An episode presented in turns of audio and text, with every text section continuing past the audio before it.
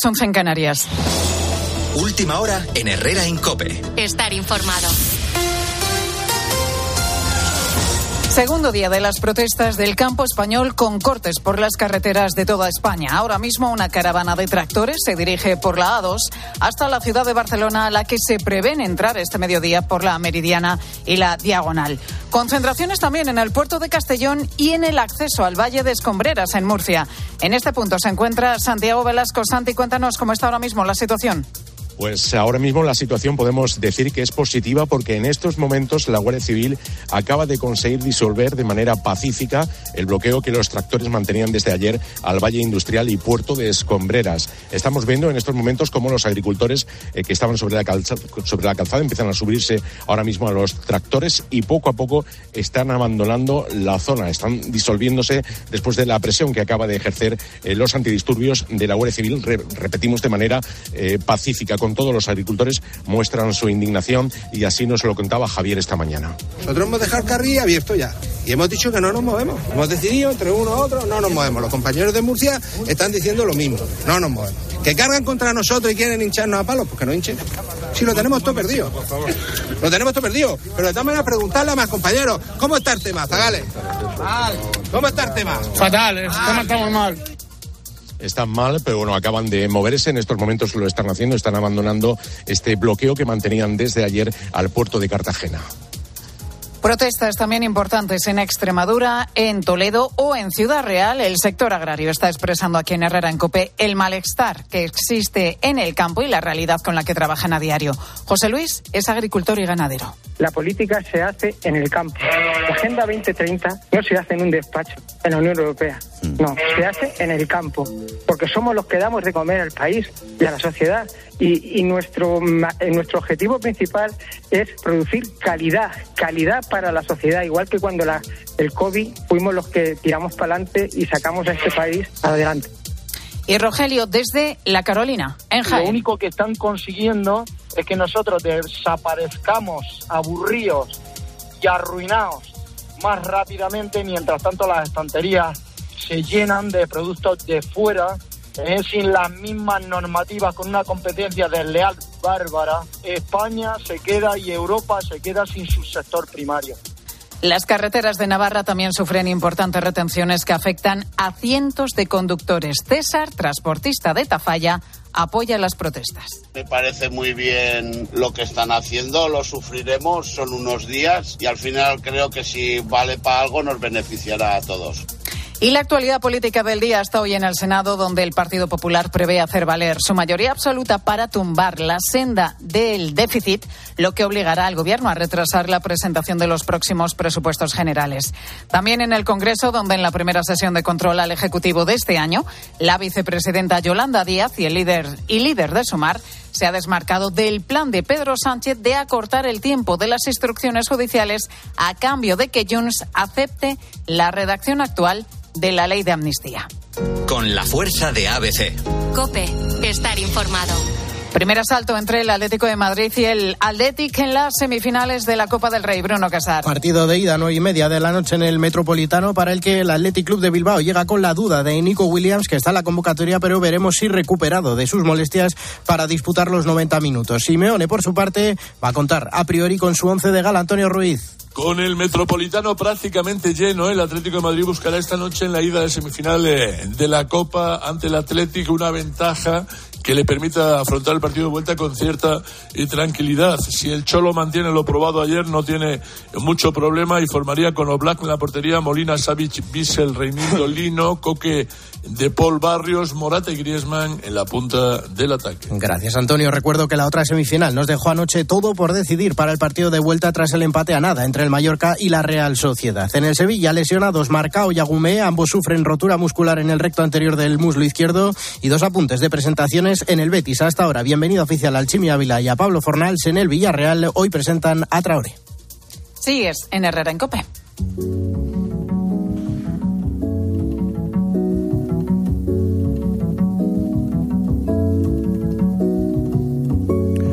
Volvió a casa muy borracho, oliendo alcohol. Se chocó contra el armario y se desplomó en la cama.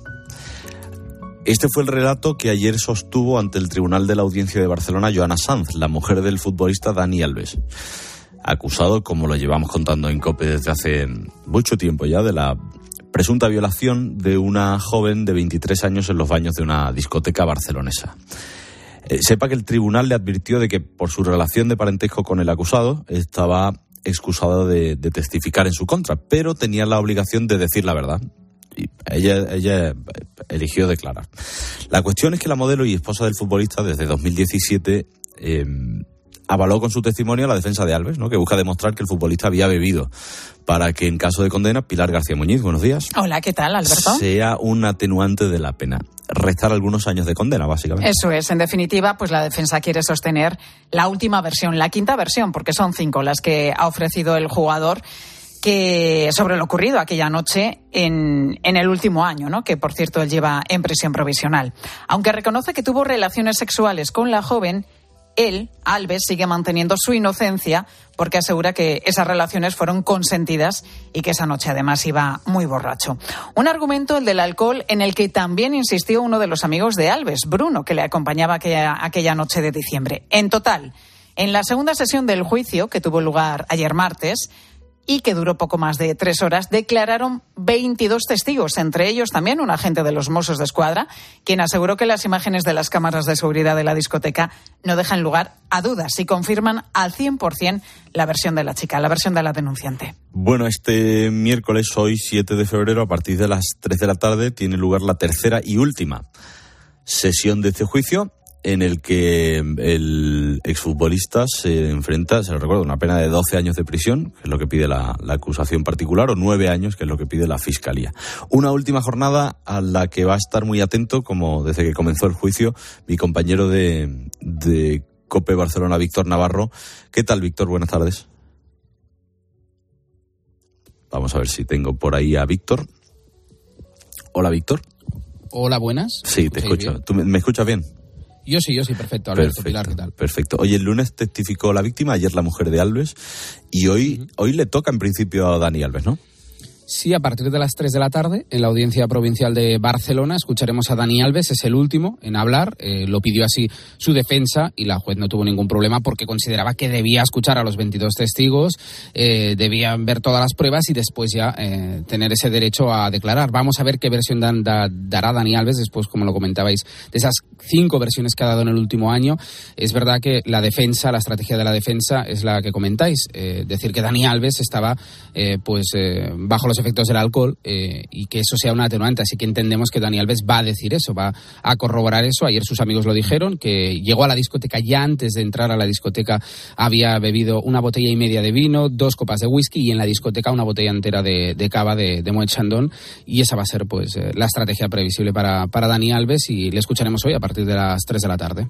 Ayer decíamos que, bueno, declaró uno de los amigos de Alves que corroboró esa versión, que decía que había vivido muchísimo. También la mujer, eh, la modelo Joana Sanz, eh, pues mantuvo esa teoría de que Alves llegó a casa muy borracho, pero no sé si eh, en su declaración dijo si habló con, con, eh, con su marido, con el futbolista, cuando llegó a casa o si lo hizo al día siguiente no pudo, no, Pilar no pudo porque dice que iba en un estado tan lamentable que no podía interactuar con él, no podía hablar con él, que llegó Dani Alves apestando alcohol, dijo en su declaración Joana Sanz, que se golpeó con un mueble, que cayó y que luego cayó rendido en la cama y que, y que se quedó dormido, que, que, no podía hablar con él y que el estado en el que llegó era lamentable y no podía interactuar con él. Así que con esa declaración lo que entienden, y de hecho Bruno, el amigo, dijo que tuvo que llevarlo a casa conduciendo porque Dani Alves no estaba en condiciones de conducir ni de hablar ni de nada, pues... Eh, siguen con, con, esa versión, ¿no? Que estaba bajo los efectos del alcohol, cosa que eh, tanto la amiga de la denunciante como la prima dijeron que no apestaba alcohol y que estaba en perfectas condiciones y además dijeron que era consciente de lo que hacía porque llevó a la víctima al único lugar de la discoteca donde no había cámaras. Mm, ahí hay más detalles, ¿verdad? De la, de la intervención de Joana, de la, de la mujer de Alves.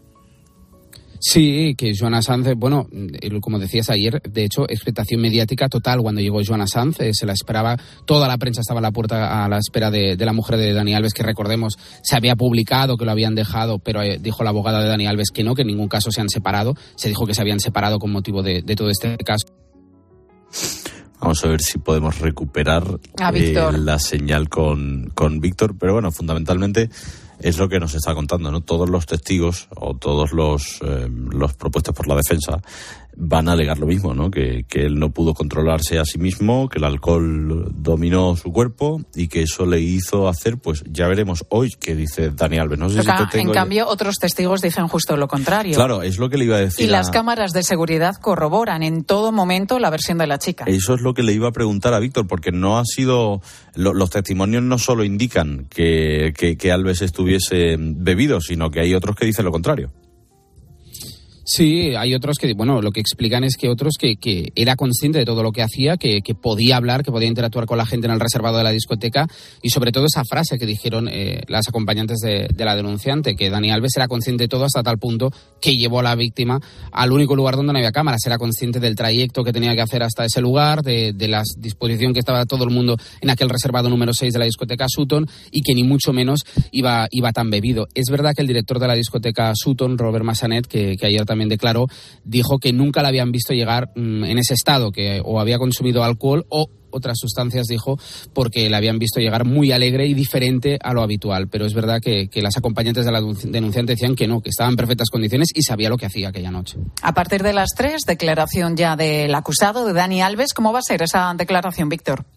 Bueno, ayer estaba atento, escuchando en primera fila a todos estos eh, testigos y vamos a ver, vamos a ver cómo le vemos, vamos a ver cómo nos dejan también situarnos a nosotros en las salas. Claro, anexas, por eso te preguntaba, eh, ¿podéis estar presentes o no los periodistas? en una sala, en el caso nuestro de la cadena COPE, en la sala de radios, que es pequeñita, las televisiones en la sala de televisiones, y vamos a ver si nos dejan ver todo y toda la declaración. Entendemos que Ay, se nos corta la señal. se nos no, corta la señal con, con Víctor, que está siguiendo desde el primer día, desde este pasado lunes, el juicio contra Dani Alves que está teniendo lugar en la audiencia de Barcelona. Ahora, ahora, ahora te, te tengo, Víctor. Sí, estabas y- y diciendo. entonces- sí, no, y eso, y vamos a ver eh, si nos dejan ver toda la declaración y tendremos que escucharla seguro. Escucharla seguro, ya sabéis que la denunciante no pudimos ni verla ni escucharla, nada. Fue a través luego de, de lo que nos explicaba gente que estaba dentro, que simplemente ratificó que, que había que, que hubo esa violación aquella madrugada del 30 de diciembre de 2022 y en el caso de Alves entendemos que vamos a poder ver todo en una sala anexa y que podremos ver esa declaración a ver cuándo acaba y a partir de, entonces quedará visto para sentencia, acabará este caso ya visto para sentencia. Me decían los expertos en tribunales que les consultaba estos días que tardará un poco la sentencia, que no será algo inmediato y entonces ya tendremos pues el fin de este, de este caso y a ver la, la condena, si hay condena y la condena de cuántos años es. Fíjate que. Bueno, yo lo he hablado hoy con Nacho Abad, que sabes que Nacho Abad sigue de cerca este y otros muchísimos casos y tiene información siempre muy buena y de primera mano. Y él me decía que, bueno, que la condena está cantada. Yo no sé, y no te pido que me, que me digas si la condena está cantada o no, si, sino si esa sensación se respira en el ambiente. Total, total, sí, sí, que, habrá condena y que están diciendo, bueno, la defensa, la- eh, todo el tema de, que iba bebido, de que no era consciente de lo que hacía, como atenuante para intentar rebajar, rebajar esa condena. Eh, ellos intentaron llegar a un pacto. Cristóbal Martey, que es llamado la toga de oro, uno de los mejores abogados que hay en España, le defendía a Dani Alves, es un abogado pactista, intentó llegar a un pacto con la denunciante, con su abogada, con Esther, no lo consiguió, dejó a Dani Alves y Dani Alves pasó a tener a Inés Guardiola, la actual eh, abogada, y, y bueno, ellos aquí todo el mundo tiene claro que, que caerá esa condena, que, que lo que hizo Dani Alves eh, fue eso, una violación, y que caerá esa condena. No sabemos de cuántos años, no sabemos si le rebajarán los años por porque consideran ese atenuante que, que iba bajo los efectos del alcohol, pero que, que habrá condena. Víctor Navarro, muchas gracias, gran trabajo. Fuerte abrazo. Gracias a vosotros, un abrazo. Pili, ahora me cuentas que. Hombre, claro, enseguidita. El otro día me, me- ¿Pero por qué la llamas Pili? Le digo, porque es que es mi sister. Tu sister es mayor, ¿eh? Bueno, hija, no pasa nada. Hasta luego, Hasta sister. ahora, chao. sister. Ah, con mi otro bro, mi otro Suki, José Luis Corrochano, hablo todos los días de deporte. ¿Qué, tal, Alberto? Oye, ¿Cómo no sé- estáis? no sé dónde está la noticia. La noticia yo creo que está muy cerca de aquí, ¿eh? yo creo que, hombre, eh, la noticia deportiva son las semifinales de Copa. Sí. Eh, la noticia institucional, hoy está en los papeles el director de, de este espacio, o sea que no digo más. De Carlos Herrera presentándose a. Sí, sí, sí, bueno. eh, Bueno, mostrando su intención. no, su Yo te tengo que decir una Sí. cosa. eh, ¿No has hablado de este tema con él? Mira, Sí. esta mañana escuchaba a Juanma diciendo. Sí, no me lo creía, no Ante me lo mi creo. sorpresa, Sí. no me lo creía, no me lo creía. Sí. Yo me lo creía menos que Juanma. Y ahora te lo crees. Pues, y soy el hijo, por si hay alguien escuchando ahora mismo que, no, que no tal. Y ahora, pues hombre, ayer hablé con él después de ver la entrevista que hizo, que le dio a Roberto Gómez en Marca. Sí. Estoy igual que tú. Un poco incrédulo, pero oye, también con ilusión de que. No, porque eh. él está muy ilusionado, ¿eh? muy ilusionado. Él ya ha dicho que, o sea, el protagonista ha dicho que tiene intención de ser candidato a la presidencia de la Federación Española de Fútbol. No hay más que hablar. O sea, es su decisión personal y ahora hay que trabajarlo, hay que currarlo porque es difícil. Porque eh, para el que no esté muy metido, esto, eh, eh, digo los oyentes, para el que no esté muy metido, hay que conseguir los avales del fútbol español, que es 21, ¿no? Hay que que, conseguir. que es un mercado difícil, difícil porque está muy condicionado y ahí es donde está reside la dificultad y, y no dudamos de la valía del precandidato, ¿no? O sea que a por ello. No, a además por te digo ello. una cosa, yo leí la, la entrevista de Marca. le- yo la he leído esta mañana. Ya ¿eh? te digo, yo, es que no, él me pasó la entrevista y me dijo, ¿qué te parece? Y cuando la leí dije, mm, hay, bastante conocimiento Hombre, de sí, lo, que, supuesto, es, de por lo que es supuesto. la federación y de cómo funciona y, de lo sobre que quiere todo hacer. de lo que quiere De hacer. lo que quiere hacer. Exacto. Ahora, recomiendo mucho el test. Los nombres propios. Es espectacular. Es verdad, es verdad. Oye, pero muy correcto él, ¿eh? Con todo. No, no, pero es que es espectacular. Recomiendo, estamos haciendo un favor a los compañeros del diario Marca que vayan al periódico, al kiosco como en el Sí. periódico, lo vean en la web. A la pregunta Pedro Sánchez. Sí, sí, sí, sí. O sea- Oye, bueno, ahí, ahí lo dejamos. Y vamos a hablar de Venga, deporte. Bueno, Bueno, eh, semifinales de Copa, ayer, eh, ahora la, la pregunta es si mola más un partido o dos. Claro. Las semifinales son a dos y ayer el partido no fue muy entretenido para el espectador en general. Empate a cero Mallorca Real Sociedad, nueve y media el partidazo Atlético de Madrid, Athletic Club de Bilbao. Los dos entrenadores han dicho que esto es un- una eliminatoria muy larga.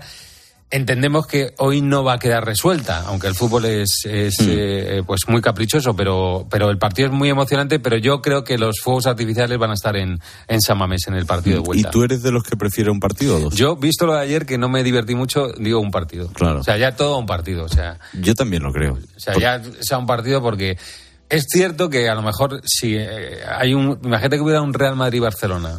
Pero a lo mejor un Real Madrid-Barcelona la gente quiere dos partidos, digo en general. Pero yo creo que a uno... O no. O no, O no, no, o- corro. o se resuelve O todo no. en un partido.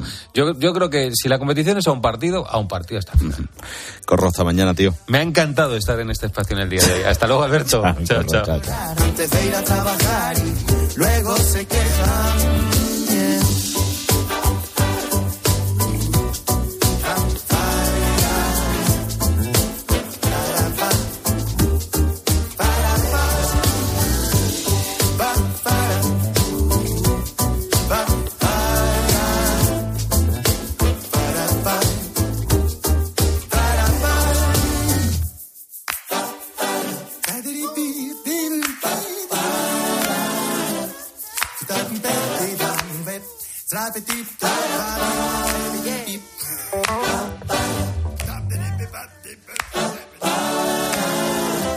Deme un momento que vuelvo enseguida y le sigo contando cosas. Herrera Incope. Estar informado.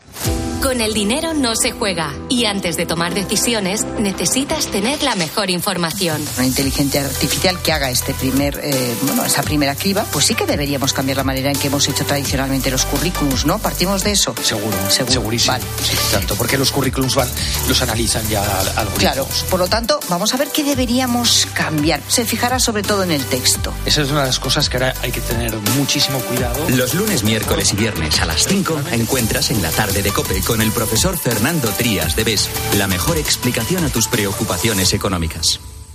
Esto es un mensaje para todos aquellos que te dijeron que no podías cambiar el mundo. Ahora sí puedes gracias al efecto ser humano, un superpoder que nos convierte en la única especie capaz de revertir el daño que causamos al planeta y frenar el hambre y la pobreza.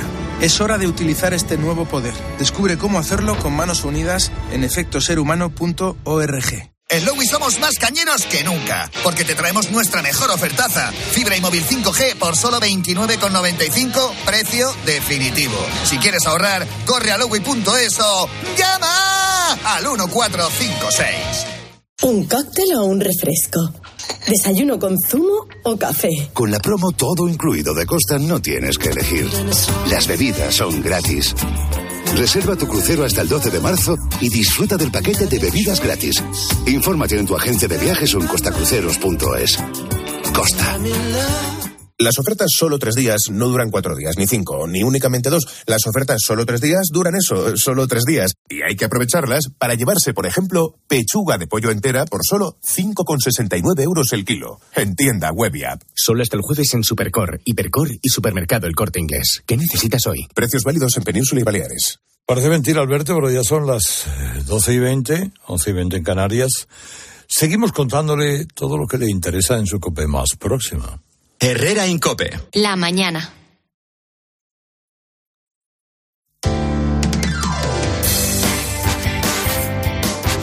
Cope Madrid. Estar informado.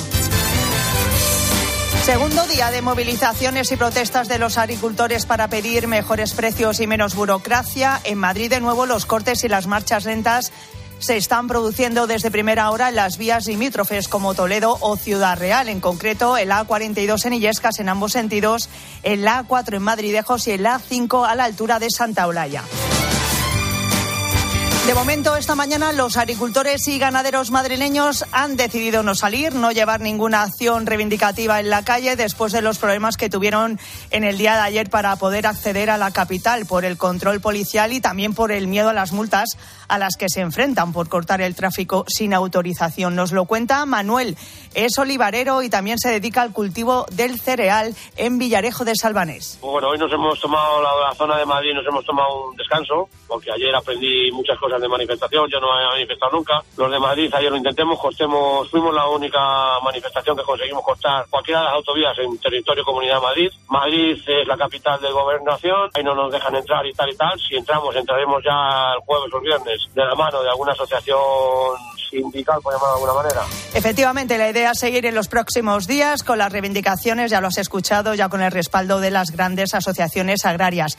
Y es que su situación es límite que hace la explotación inviable prácticamente, porque necesito, mira, vengo hoy que tenía que estar cogiendo aceitunas de las 8 de la mañana, todavía tengo la paz retenida, con lo cual, eh, si eso nos sumamos a una cosecha de cereal por la sequía, pues mi situación es límite. He tenido que malvender parte de mi cosecha de aceituna para poder soportar los tres obreros que tengo, y próximamente un cuarto. Soy Mónica Álvarez, esto es Herrera en Cope Madrid, todo en un día ya más fresquito, lo habrás notado si has salido a la calle, antesala de lo que nos espera en los próximos días, con el cielo más gris, ahora mismo tenemos 9 grados en la capital, 13 se esperan de máxima, mínimas de 7. Son ya las 12 y 22, es tiempo ya de conocer cómo se circula por las carreteras madrileñas. Alfonso Martínez, cuéntanos, buenas tardes. Buenas tardes. En este momento en la red vial de la comunidad les vamos a pedir tengan precaución en la A5, ya que por obras está cortado el carril derecho a la altura de Navalcarnero y genera dos kilómetros de retenciones en dirección a la capital madrileña. En el resto de entradas y salidas de Madrid se circula sin problemas, al igual que en las rondas de circunvalación M40 y M50. Es cierto que a lo largo de la jornada no ha habido grandes complicaciones en la comunidad en lo que respecta a las movilizaciones agrícolas. Aún así, desde la Dirección General de Tráfico les recomendamos que consulten la información del estado de las carreteras en los canales habituales de la DGT. Gracias, Alfonso. Herrera en Cope. Madrid. Estar informado. Polestar. Todo empezó con una idea. Una idea hacia el futuro. Y con esa idea continuamos. Polestar 3, el sub de la era eléctrica, se une al Polestar 2. Conoce nuestra gama en el Space de Madrid. Velázquez 37, polestar.com. ¿Quieres unirte a la lucha contra el cáncer? En Ahorramás puedes hacerlo gracias a la campaña La compra de tu vida, donando a la Asociación Española contra el Cáncer de 1 a 99 euros a través de tu ticket de compra al pasar por caja. Lo recaudado se destinará a la investigación y al apoyo gratuito a pacientes y familiares. Te damos las gracias por ayudar a salvar vidas. Haz la compra de tu vida. En Los Nogales cumplimos 45 años cuidando de los mayores y dando tranquilidad a las familias. Nuestros profesionales y centros nos han convertido en líderes en Madrid. Residencias Los Nogales, 45 años cuidando de los mayores. 913-313101 o en los-nogales.es. Elige experiencia. Elige Los Nogales. El ciclo Viena en Madrid presenta la joya del barroco alemán, La Pasión según San Juan de Bach, con la orquesta y el coro Baruco de Viena. Destacan el tenor Benedict Christianson como el evangelista y el bajo Gunther Haumer como Jesucristo. La Pasión según San Juan, Auditorio Nacional. Entradas en hispaniaconciertos.es. ¿Te cuesta entrar en la bañera? Es hora de cambiarla por una ducha antideslizante en un día con Duchamanía 91 468 4907 o duchamanía.es. Si quieres vender tu casa en menos de 10 días, estarás firmando en notaría la venta con Seneas. Llámanos al 91 639 9407. Gracias, Grupo Seneas.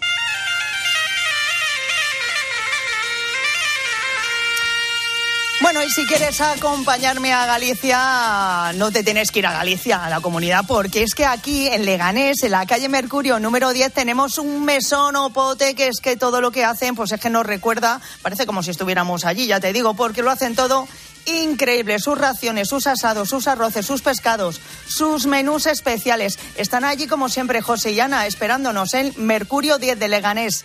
Importante, como siempre, reservar en este número de teléfono, ¿eh? 91 610 54 54. Si lo quieres tomar allí, también tienes, eh, puedes llamar si lo quieres tomar luego en tu casa. 91 610 54 54. O si no, mesonopote.es. Herrera en Cope. Madrid. Estar informado.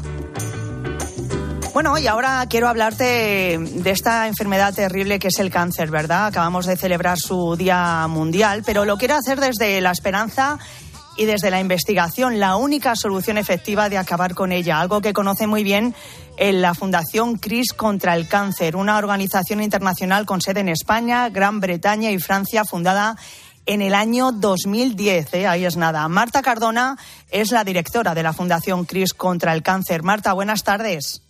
Hola, buenas tardes. Cuéntanos, Marta, ¿cuál es el origen de esta fundación? Bueno, pues el origen de esta fundación es, eh, bueno, a través de una experiencia de una mujer con, con cáncer incurable, eh, un mieloma múltiple, cáncer de sangre, que, que, bueno, que hace 13 años salvó la vida, pues gracias a una nueva terapia experimental del mieloma.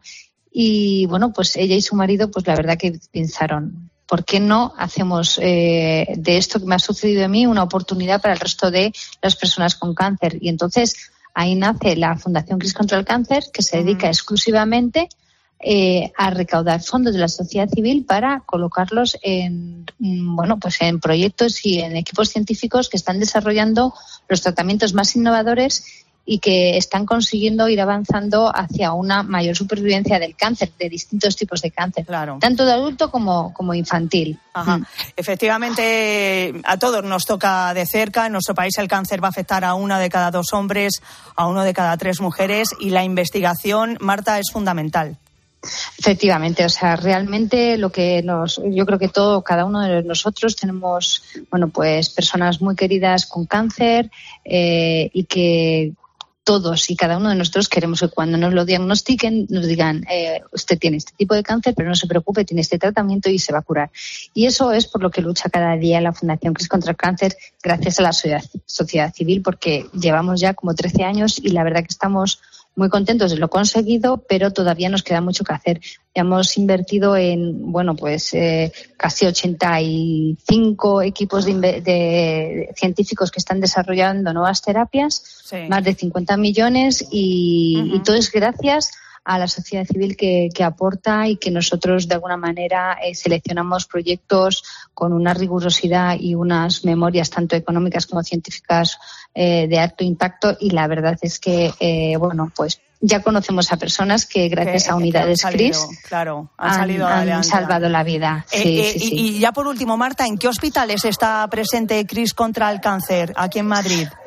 En Madrid estamos presentes, tenemos tres unidades, una en el clínico, otra en el 12 de octubre y en La Paz, La Paz el infantil y en las otras de adulto. Y todo esto son eh, donde no llega el gobierno para meter equipos científicos que apoyen a estos médicos en la búsqueda de tratamientos que realmente curen eh, los pacientes en recaída y, y, bueno y todo esto es gracias a los miles de socios que están financiando de forma gratuita y regular eh, la, la fundación y estos fondos. Aparte de socios empresas, incluso estamos recibiendo herencias y legados. Así que muchísimas gracias a la sociedad porque eh, tenemos que ser también nosotros protagonistas de, de, esta, de esta lucha. Pues muchas gracias, Marta Cardona, directora de la Fundación CRIS contra el Cáncer. Eh, gracias por estar con nosotros, pero sobre todo por esa labor tan impresionante que hacéis desde el año 2010. ¿eh? Así que nada, Sí, pues hasta sí, otro sí. día, ¿eh? un placer. Pues muchísimas gracias. Hasta luego. Adiós, Marta.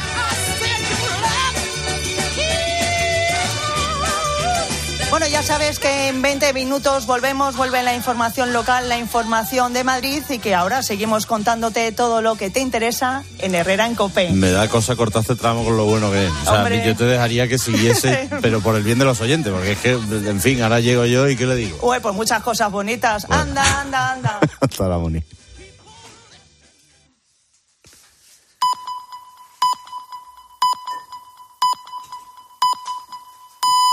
Herrera Incope. Estar informado.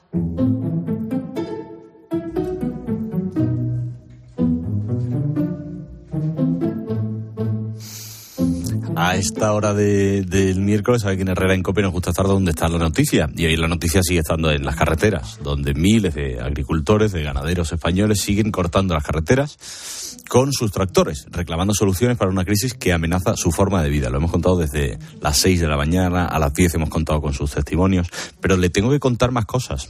En realidad, no solo a ellos, sino a usted, que conduce en España. Eh, seguramente le interese saber el motivo por el que la DGT, la Dirección General de Tráfico, va a disparar las retiradas de carnet de conducir. Y esto póngaselo en negrita. La DGT va a disparar las retiradas de carnet de conducir. Se lo voy a explicar, porque a mí también me ha sorprendido cuando lo he leído esta, esta mañana. Desde ahora, Carlos Gutiérrez, buenos días. Buenos días. La DGT pretende sancionar como infracción grave con retirada del carnet el hecho de sobrepasar en 50 kilómetros por hora la velocidad máxima permitida en carretera. Así de claro, Alberto. Si vas por una autovía o una autopista a 170 kilómetros por hora o más, ya sabemos que el límite son 120 kilómetros hora, y te pilla la Guardia Civil, oye, en un mes no más vas a estar sin carnet de conducir. ¿Eh? Te lo van a quitar. Esto, la verdad es que suena gordo, así que si quieres, súbete que te llevo.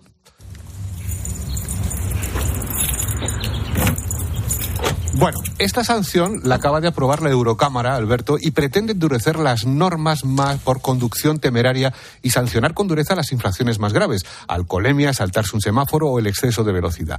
Y aquí viene lo mejor, Alberto, pretende que la retirada del carnet de conducir sea efectiva en cualquier lugar de la Unión Europea. Esto es interesante. Esto es mucho, muy interesante. Evitar que si, por ejemplo, a mí me quitan el carnet de conducir porque voy superando con creces el límite de velocidad, coja y me vaya, por ejemplo, a Portugal a sacarme el carnet y seguir conduciendo. Claro, claro. Bueno, parece lógico que esto puede disparar las retiradas del carnet de conducir no solo a los ciudadanos españoles que hayan cometido una infracción en otro país, sino a los extranjeros que cometan las infracciones en el nuestro, en España.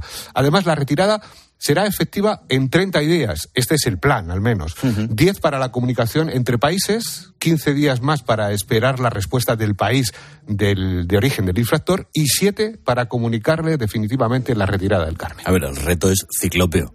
Ciclópeo, porque solo en, en, en papeleos, yo no sé estas fechas que han marcado, ahora vamos a contar con un experto y nos diga si es posible o no es posible, pero es verdad que la Unión Europea lleva años trabajando para coordinar eh, eh, los organismos de tráfico ¿no? de los distintos países. Pues si usted pasa la velocidad permitida en Portugal, que le multen aquí en, en, en España. Vamos a profundizar sobre este asunto y sobre otros que también son actualidad con quien mejor conoce este entorno, que es Mario Arnaldo, perdón, Mario Arnaldo, presidente de Automovilistas Europeos Aso- Asociados. Buenas tardes.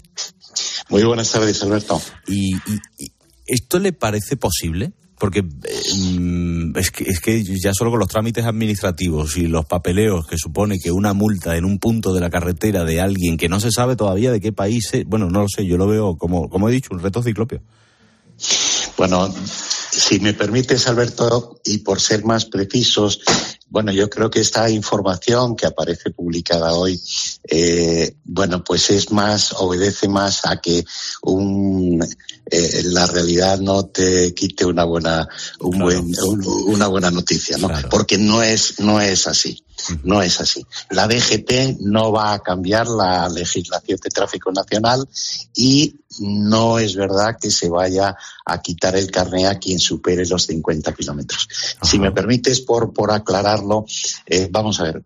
Eh, en, hay en Europa, tenemos, estamos en una Europa sin fronteras y hay una mayor movilidad de los conductores. Y es verdad que desde hace mucho tiempo esa movilidad pues está generando eh, problemas en la seguridad vial en toda Europa, no solamente en España. Bien, ¿cuál es el, uno de los problemas que existían en la conducción? Es que como yo, por ejemplo, tengo, soy residente en España, tengo un carnet de conducir español y me desplazaba a Francia, ¿qué ocurría? Que si yo cometía una infracción o un delito de seguridad vial en Francia, eh, aunque las autoridades francesas me impusieran una eh, pena de privación del carnet de conducir, luego yo volví a España y esa medida adoptada en Francia no tenía efectos aquí en España.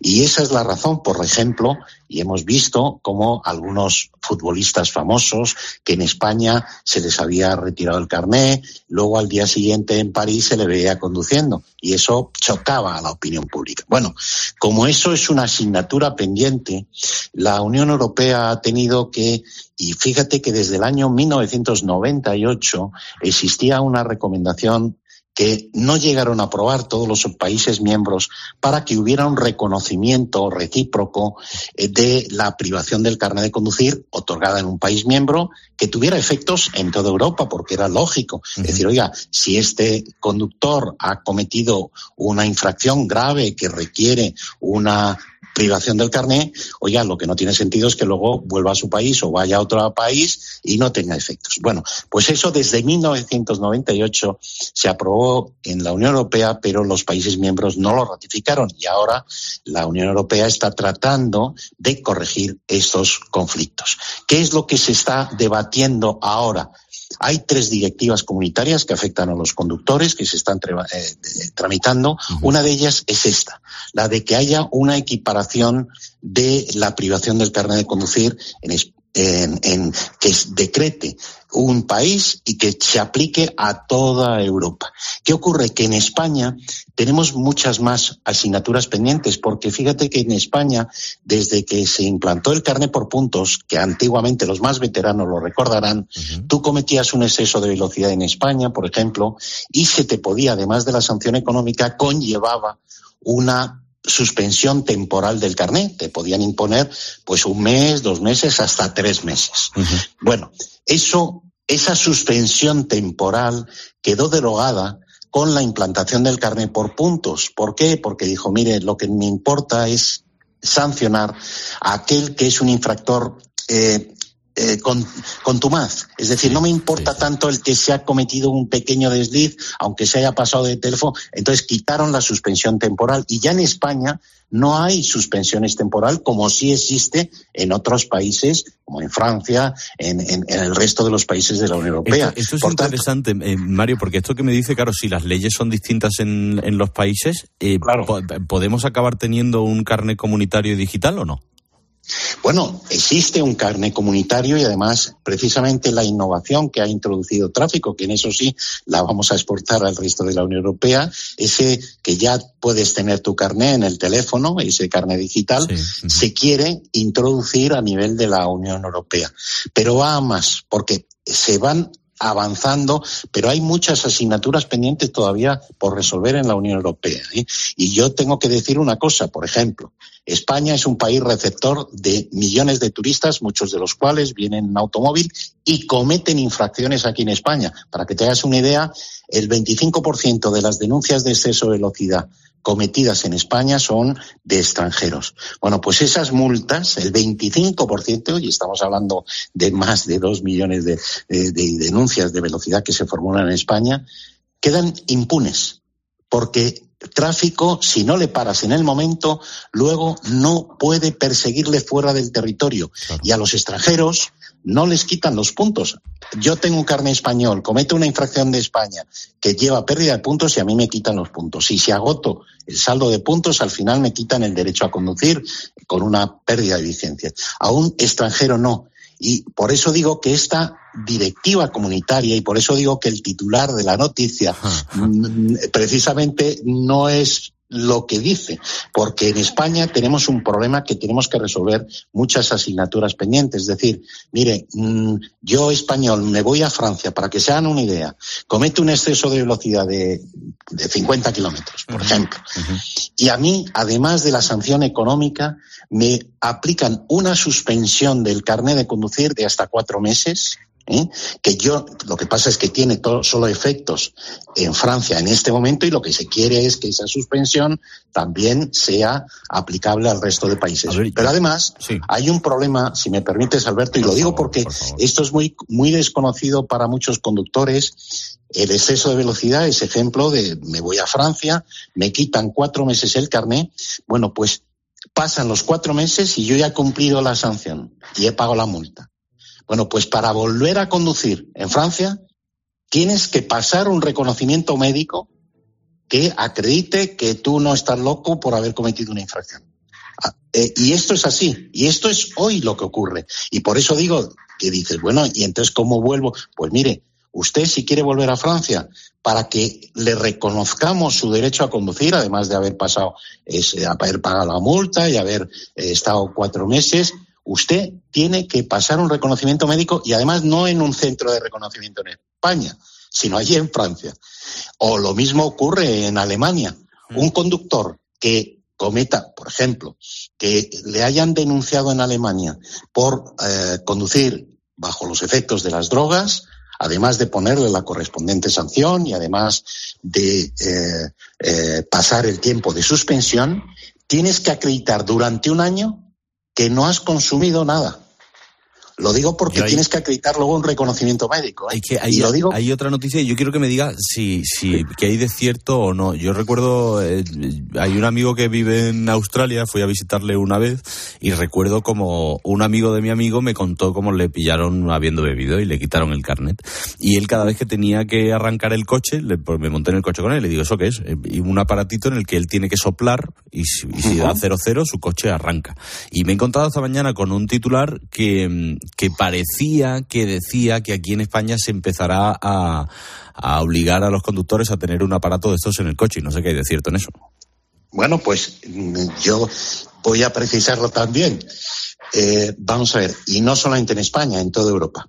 Eh, mm, conforme la Unión Europea ha visto que Además de poder actuar sobre el factor humano, podemos mejorar las condiciones psicofísicas de los conductores, enseñar mejor a conducir. Se puede actuar sobre otros factores que intervienen en la seguridad vial, como es mejorar las carreteras, pero también mejorar los coches. En definitiva, incorporar en los coches sistemas de seguridad que puedan ayudar a perdonar el fallo humano. Y cada vez vamos avanzando más hacia la conducción autónoma. Por eso eh, hay aprobado en un reglamento europeo que eh, establece un calendario y que establece un calendario y unas obligaciones, pero para los fabricantes de automóviles, no para los usuarios, es para los fabricantes, ¿eh? que nadie ah. se preocupe. Entonces, eh, lo que interviene es que dice, mire, eh, a partir de esta fecha, en ese caso se aprobó a partir del año de julio del de, eh, año 22, de hace prácticamente dos años, se estableció una obligación de que no iban a conceder, ningún fabricante podía homologar un nuevo coche si no cumplía con una serie de sistemas que iban a incorporar, que concretamente son ocho sistemas que van a mejorar la seguridad vial de los vehículos. Concretamente, eran ocho, un detector de ángulo muerto, un detector de cansancio para el conductor, una alerta de colisión cuando hay aproximación con otro vehículo de forma peligrosa, el control de mantenimiento de carril, el control de crucero adaptativo, una frenada de emergencia con detección de peatones y la preinstalación del alcoholímetro, que es este, el que me hablabas,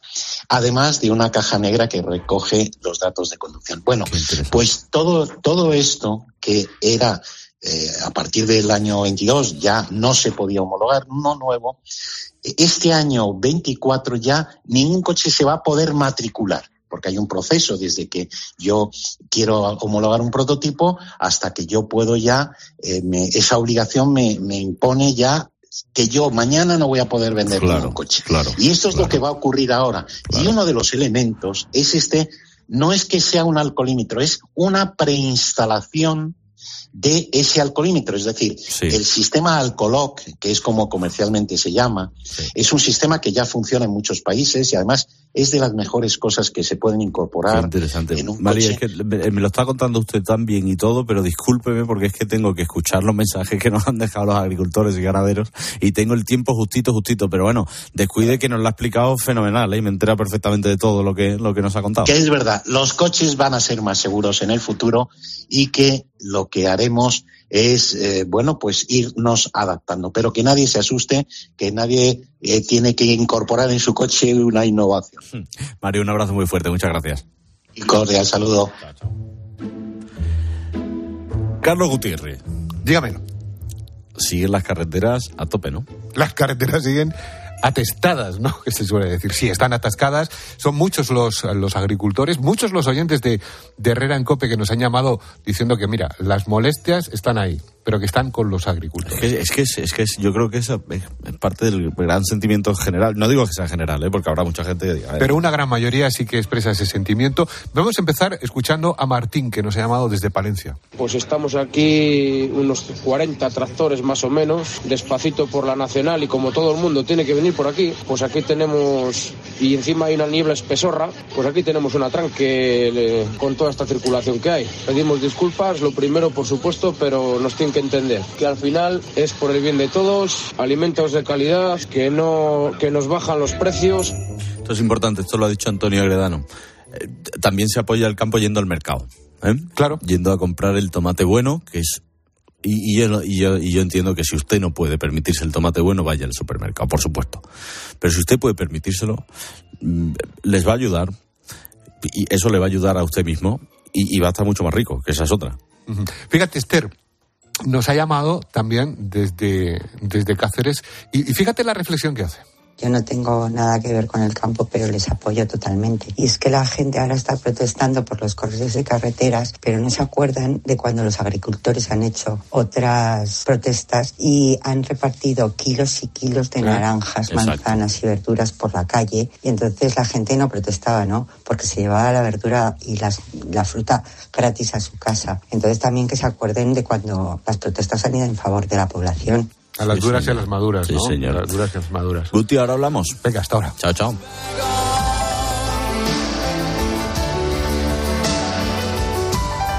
Me gusta esto, Marcos, ¿esto qué es? Esto es el tema nuevo de Billy Joel, que lleva 20 años sin sacar un tema nuevo. ¿Billy Joel ha sacado un tema nuevo? Y actuó el otro día en los ¿Qué Grammy. dices? Sí, sí, sí. Súbeme esto, por favor, súbemelo. Mm. I'm late, but I'm here right now. Is there still time for forgiveness? Qué bueno es. Won't you tell Tú sabes que dicen que es el Julio Iglesias americano, ¿no? Vale, yo. Porque se habla con muchas chicas. Ah, sí, tú crees. Sí, sí, sí. No, no,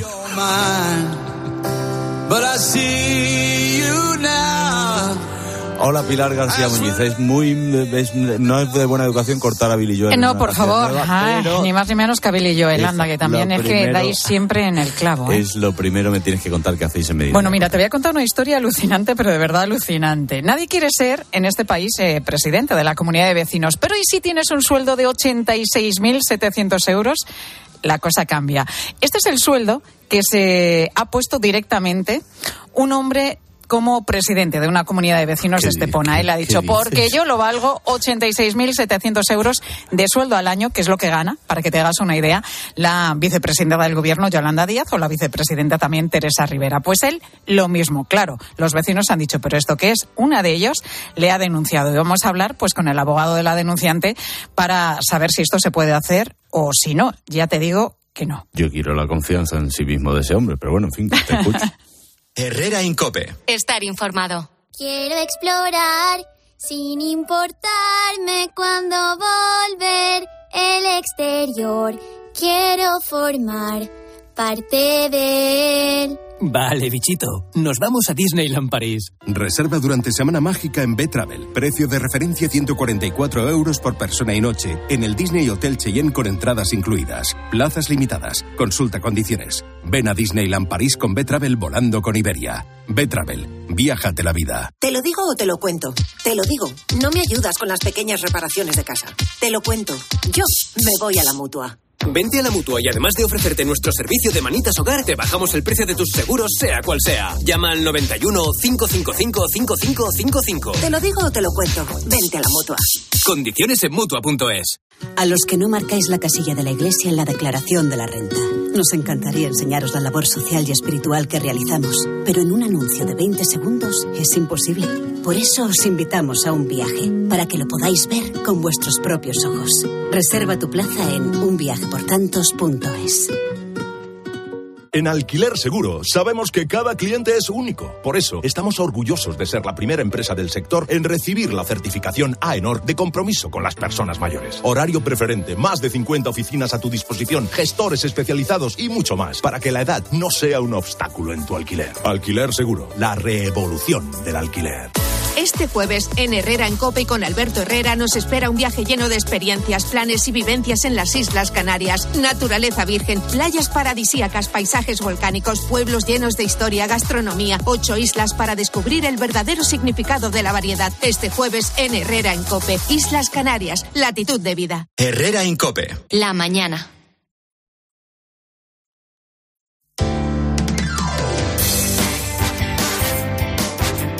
Cope Madrid. Estar informado. El monumento homenaje a las víctimas del 11M que hay actualmente en Atocha está a punto de desaparecer. Lo único que queda en pie ahora mismo es la estructura circular que lo sostenía, algo que va a ser desmontado en las próximas semanas. Enseguida descubrimos cómo van estos trabajos. Soy Mónica Álvarez, estás escuchando Herrera en Cope en Madrid, pero antes te quiero contar eh, bueno, la importancia de la atención psicológica telefónica en los mayores que sufren depresión. De hecho, el Ayuntamiento de Madrid ha puesto en marcha, te lo hemos estado contando estos días, un asistente virtual llamado Paloma que ha atendido ya a 600 mayores. Ignacio Vivanco es el director comercial de Nara Seguros. Ignacio, buenas tardes. ¿Qué tal? Buenas tardes, Mónica. Qué importante es atender a nuestros mayores. Pues eh, mucho, eh, como bien decís, es muy, muy importante porque además eh, parte de la importancia es que no se sientan solos, ¿no? Eh, eh, y este apoyo telefónico, pues es un avance más en, en- en intentar paliar la soledad que tiene eh, alguno de, de esta franja de colectivo, ¿no? Y como sabéis, en, en Nara Seguros tenemos eh, planes seguros privados personalizados para todas las edades y muy especialmente desde el principio, desde cuando empezamos, para nuestros mayores de 60 con el que pueden acudir eh, rápidamente a, a cualquier especialista médico, incluso tener acceso a videollamada y chat médico ilimitado a cualquier hora del día, ¿no? Y así sentirse arropados. Qué bueno, qué bueno. Y te estás refiriendo a vuestro seguro de salud Nara Senior, ¿verdad? Nara Senior, eh, el seguro de salud eh, para mayores de 60 es un seguro de salud privado, acorde con las necesidades que ellos tienen, como que ellos tienen, como decíamos, con el que tienen rápido acceso a las consultas y lo que y lo que decía antes que es muy importante y que cada vez lo utilizan más, videollamada y chat médico ilimitado eh, para tener siempre un, un especialista al otro lado a su alcance. Aparte, ellos ya eh, se mueven muy bien ¿eh? por todo lo que Sí. tiene que ver con los teléfonos, Sí. con las videollamadas. En fin, Bueno, es que nos- mayores de 60 no son tan mayores. No, ya, ¿eh? Que eso te iba a decir. Ya, ya estoy cerquita. a mí me queda un poco, pero tampoco mucho, no te Bueno, creas. a ti mucho más. a ti Bueno, mucho más. bueno. Oye, pero cuéntanos eh, más cosas, más cualidades de Nara Senior. Pues mira, Nara Senior, eh, desde tan solo 22 euros al mes, como digo, para mayores de de 60 años, sin límite de edad y sin cuestionario médico para poder contratarlo. Tienen acceso ilimitado y sin copago alguno a medicina primaria, medicina general y enfermería. Tres consultas al año gratuitas a cualquier especialista médico. Una mamografía o ecografía prostática al año, 10 sesiones de rehabilitación, seis visitas al podólogo, la videollamada y chat médico que hemos dicho, atención de urgencias 24-7 para activar cualquier servicio de urgencia, telefarmacia, segunda opinión médica internacional y todo desde 22 euros al mes, que es súper asequible. Desde luego, es que fíjate, solo 22 euros al mes, es que ya por ese dinero Sí. que pocas cosas se pueden hacer, ¿eh? En fin. Sí. Eh, Ignacio, ¿dónde os podemos encontrar? ¿Dónde está Nara Seguros? Pues lo más fácil que nos busquen en Google, Nara Seguros, y si no, como siempre, encantados de cogerles el teléfono en el 913-874-199. 913-874-199. Ignacio Vivanco, director comercial de Nara Seguros. Hasta otro día. Gracias. Adiós. Y ahora, bueno, pues lo dicho, nos vamos hasta Atocha. Herrera en Cope. Madrid. Estar informado. En EAE Madrid, True son hechos. Es ayudarte a desarrollar tu potencial. Es unir formación y mundo laboral. Es contar con más de 50 eventos de empleabilidad al año y 57 startups aceleradas. Y es que nuestros MBAs, másters y grados destacan en rankings nacionales e internacionales. Infórmate en eaemadrid.com. True experiences, true opportunities. Bienvenidos a Hollywood. Todo el que viene aquí tiene un sueño. ¿Cuál es el suyo? ¿Y el suyo? ¿Y el suyo, querida? Pretty Woman, el musical, en el Teatro EDP Gran Vía. Vive la experiencia musical del año. La Pretty Locura ha llegado. Entradas ya a la venta en grupoesmedia.com. En Ahorramás se cuece un invento que va a traer muchos descuentos. Porque llega a Ahorramás el genio del ahorro y la fórmula del chollo. Voy a montar un buen pollo con tanto chollo. Como el costillar de cerdo Duroc por piezas por 6 euros con 99 el kilo. ¡Los chollos van a volar! Soy un genio. A ver, a ver si adivinas quiénes somos. Te vendemos tu coche, te vendemos tu coche, te vendemos tu coche, te vendemos tu coche. sí, eh, canalcar.es, te vendemos tu coche, te compramos tu coche, te cambiamos tu coche, te financiamos tu coche. No lo olvide, canalcar.es y sobre todo no olvide el punto es. Gestionar una comunidad de vecinos no es sencillo. Si eres presidente o administrador de fincas sabrás de qué te hablo. Confía tus mantenimientos de teleco, videovigilancia y energía a Grupo Emopa y tú, tranquilo. Infórmate en emopa.com. Grupo Emopa. Muy profesionales. Si aún no has reclamado los gastos de tu hipoteca, no lo dejes más. Últimos días para reclamar. Consulta con Bachofer Abogados. Toma nota 91 399 0062. Recuerda, 91 399 0062. bachoferabogados.com. Soy María Dueñas y quiero invitarte a que descubras el musical El tiempo entre costuras. Este San Valentín regala una historia de amor única, El tiempo entre costuras, el musical. Emocionate a partir del 7 de abril en el Teatro La Latina con las aventuras de Sira Quiroga. Consulta nuestra promoción solo por tiempo limitado. Tus entradas en eltiempoentrecosturaselmusical.com. En Cope. Madrid. Estar informado. En julio nos dijeron que tenía los días contados y ya se ha cumplido ese anuncio. Te hablo del monumento homenaje a las víctimas del 11M, bueno, que está actualmente en Atocha y del que ya solo queda el esqueleto. Gloria López Navas, buenas tardes. Buenas tardes, Mónica. Tú estás ahora mismo delante de ese monumento. Cuéntanos cómo está. Pues sí, pues como tú dices, solo queda ya el esqueleto que durante 17 años ha soportado esta emblemática torre, donde hasta hace muy pocas semanas se levantaba ese enorme cilindro de ladrillos de cristal de 11 metros de alto y 160 toneladas de peso. Pues lo que puede verse ahora mismo son seis anillos rodeados de andamios que cada día van bajando un poco en altura. Esa era la parte visible de una estructura que bajo tierra en el vestíbulo de la estación de Atocha guardaba otro homenaje con el nombre de las víctimas grabados en láser. Pues bien, con la ampliación de la línea 11 de metro que se está cometiendo actualmente, la Comunidad de Madrid ha calculado que necesita un hall en la estación con una capacidad muy superior a la actual y de ahí que se haya decidido desmontar todo el conjunto.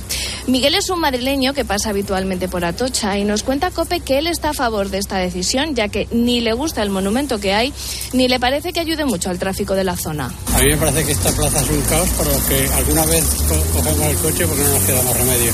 Todo lo que sea para facilitar la, la mejor circulación, menor contaminación y buen andar de los peatones, pues genial. Para mí estupendo. La verdad, Mónica, es que la opinión más generalizada entre todos los madrileños con los que hemos hablado es que el lugar que ocupa esa glorieta central de Atocha pues no es el sitio más adecuado para un monumento de estas dimensiones, ya que produce muchos problemas de tráfico. Sergio, por ejemplo, es conductor de autobús de una línea que pasa por Atocha y aunque a él sí que le da pena que quitan este monumento, pues reconoce que los atascos son tremendos. Creo que es un recuerdo que debe estar para siempre por toda la gente que nos dejó en ese momento, que es una pena y a ver qué nos ponen ahora. Que reducen el carril bastante y todos nos juntamos en dos, tres carriles, pero por la mañana y a última hora de la tarde también, cuando sale todo el mundo de trabajar. Es verdad que se forma mucho, mucho atasco ahí justo en esa rotonda, en esa glorieta. Oye, ¿y ya se sabe qué van a poner en, en su lugar? Pues la verdad es que no. La Comunidad de Madrid ha asegurado que las víctimas de ese atentado no se van a quedar sin un monumento que les recuerde, pero aún no se ha concretado cómo va a ser ni ese nuevo monumento, ni se sabe tampoco a ciencia cierta si esta torre se va a trasladar a otro sitio, que también se ha comentado. Eso sí, el nuevo monumento va a ser consensuado con todas las asociaciones de las víctimas de este atentado, que también dieron el pasado mes de julio el visto bueno para que se quitara este cilindro que ya en su día, acuérdate, tampoco tuvo muchos mm, aficionados, eran bastante los detractores. Ana es otra madrileña que piensa que da igual donde esté el monumento porque lo importante para ella es que las víctimas no caigan en el olvido. De todas maneras, eso ya lo tienen allí en el retiro también. Y el otro día es que cuando he pasado digo, bueno, igual lo han puesto, digo, ahora otra vez a quitarlo y digo yo, qué derroche, quita, pon, pon. Eso, eso lo pensé yo sola. Pues Lo que está claro, Mónica, es que este 20 aniversario de la tragedia que se va a celebrar en poco más de un mes, pues no lo va a presenciar este cilindro que nos ha acompañado tanto tiempo en el panorama madrileño. Gracias, eh, Gloria López Navas desde Atocha contándonos lo que va a pasar con ese monumento a las víctimas del 11M, bueno, que ya está ya desapareciendo. Nosotros seguimos eh, contándote todo lo que te interesa ahora ya en Mediodía Cope.